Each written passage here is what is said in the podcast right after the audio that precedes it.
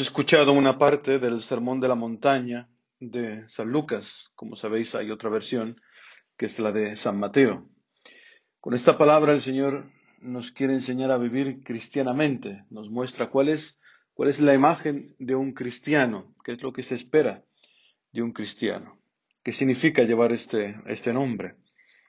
Es una palabra que se entiende perfectamente, que no necesita mucha interpretación, no se le puede dar muchas vueltas, es una palabra muy clara y directa y que a todos nos confronta con la realidad de lo que hay dentro de nosotros. Por eso hoy la Iglesia también canta el Salmo 138, que dice, sondéame, oh Dios, y conoce mi corazón. Ponme a prueba y conoce mis sentimientos. Mira si mi camino se desvía. Guíame por el camino eterno. Esta palabra, este sermón de la montaña, es el camino eterno, es el camino directo al cielo. Y puede ser que en este camino nos desviemos, por eso es bueno siempre estar escuchando la palabra que nos, nos guía. Es una palabra que está dirigida a un grupo concreto de personas, no es una palabra para todo el mundo. Comienza diciendo el Evangelio, a vosotros los que me escucháis, os digo. Sea que en algunos esta palabra no encuentra sitio, no es, no es acogida, es rechazada. Este sermón es la imagen del hombre nuevo, del hombre nuevo que el Espíritu Santo realizará en nosotros, no es en nuestras fuerzas. Es el Espíritu Santo que va haciendo que esta palabra se haga carne en nuestra, en nuestra vida.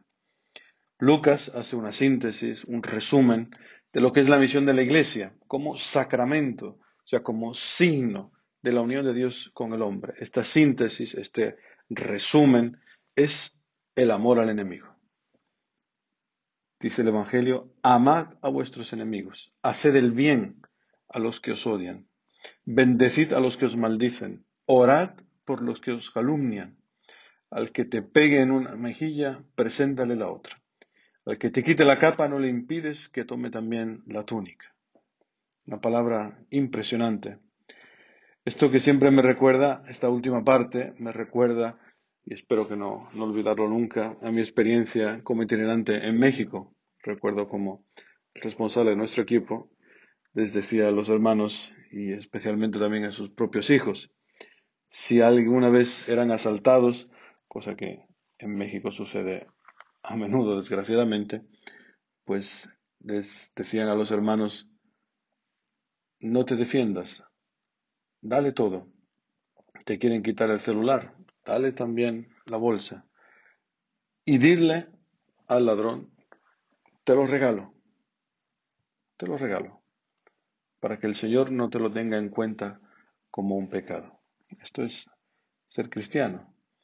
El Evangelio continúa diciendo más adelante, pues si amáis a los que os aman, ¿qué mérito tenéis? También los pecadores aman a los que los aman. Hay una traducción, una versión que dice, pues si amáis a los que os aman, ¿qué hacéis de extraordinario? ser cristiano es algo extraordinario, hacer cosas extraordinarias. No hay ningún mérito, no hay nada de extraordinario en amar al que te ama.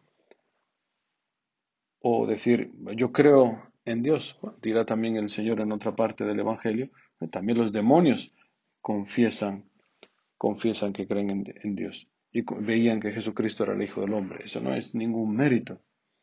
Recuerdo que a nuestro cardenal Meissner, difunto cardenal Meissner aquí en, la diócesis de, Colonia, en Alemania, que decía cuando visitaba una parroquia y escuchaba a los diferentes gremios, que, diferentes grupos de la, que comentaban qué cosas hacían en la parroquia, todas las actividades que tenía, y había momentos en los que decía el cardenal Meissner. Bueno, pero dígame, ¿en qué se diferencia esta parroquia del club de petanca? O del club de jugar al dominó o de ajedrez. Y la gente permanecía así un poco eh, irritada, no era algo que, que caía muy bien. Pero era una, una, palabra muy importante porque ser cristiano es algo extraordinario, no es hacer las cosas que hacen los demás. Dios espera de nosotros que hagamos prodigios, lo dirá en el Evangelio de San Juan. Dirá, en verdad, en verdad os digo, el que crea en mí, hará él también las obras que yo hago. O sea, imagínate, las obras de Jesucristo. Y hará mayores aún, porque yo voy al Padre. ¿Y cuál es la obra por excelencia? El amor a Dios y a los hermanos. Amarás al Señor tu Dios con todo tu corazón, con toda tu alma, con todas tus fuerzas, y al prójimo como a ti mismo. En la dimensión de la cruz, amar al otro hasta dar la vida por él, amar al otro hasta en el mínimo detalle, que es lo que nos dirá hoy San Pablo en la primera lectura, esa epístola a los Corintios, que toca un tema que a lo mejor para nosotros es un poco raro, que es este tema de la carne ofrecida a los ídolos. Había hermanos que, avanzados en la fe, que ya sabían, bueno, pues esto es una, una carne normal y corriente, no existen los ídolos, no tienen ningún poder. Pero había hermanos que todavía no estaban a una altura de la fe suficiente y se escandalizaban cuando veían que, algunos hermanos comían de esta, de esta carne.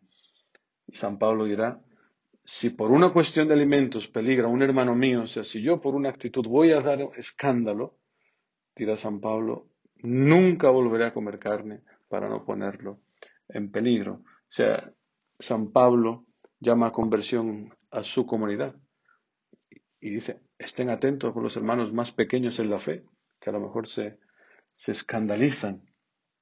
Tened misericordia eh, con ellos, tened paciencia con ellos.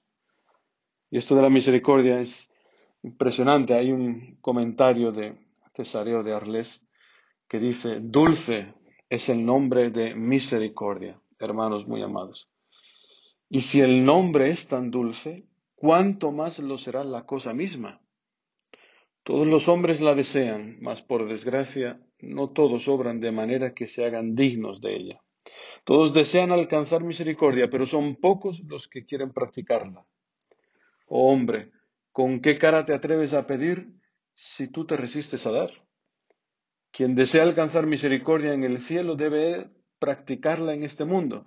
Y por esto, hermanos muy amados, ya que todos deseamos la misericordia, actuemos de manera que ella llegue a ser nuestro abogado en este mundo, para que nos libre después en el mundo futuro. ¿Por qué no se dan en nosotros estos prodigios? Pues lo dice el Evangelio de San Juan. En verdad, en verdad os digo, el que crea en mí hará él también las obras que yo hago, y hará mayores aún porque yo voy al Padre. ¿Por qué no se dan? Pues porque no creemos en él, sencillamente. Por eso pidámosle al Señor el don de la fe para poder poner en práctica esta palabra, no escandalizarnos de ella, no endulzarla, no, no adulterarla, porque la recompensa prometida es inmensa. Amad a vuestros enemigos, haced el bien y prestad sin esperar nada. Será grande vuestra recompensa y seréis hijos del Altísimo. Que así sea.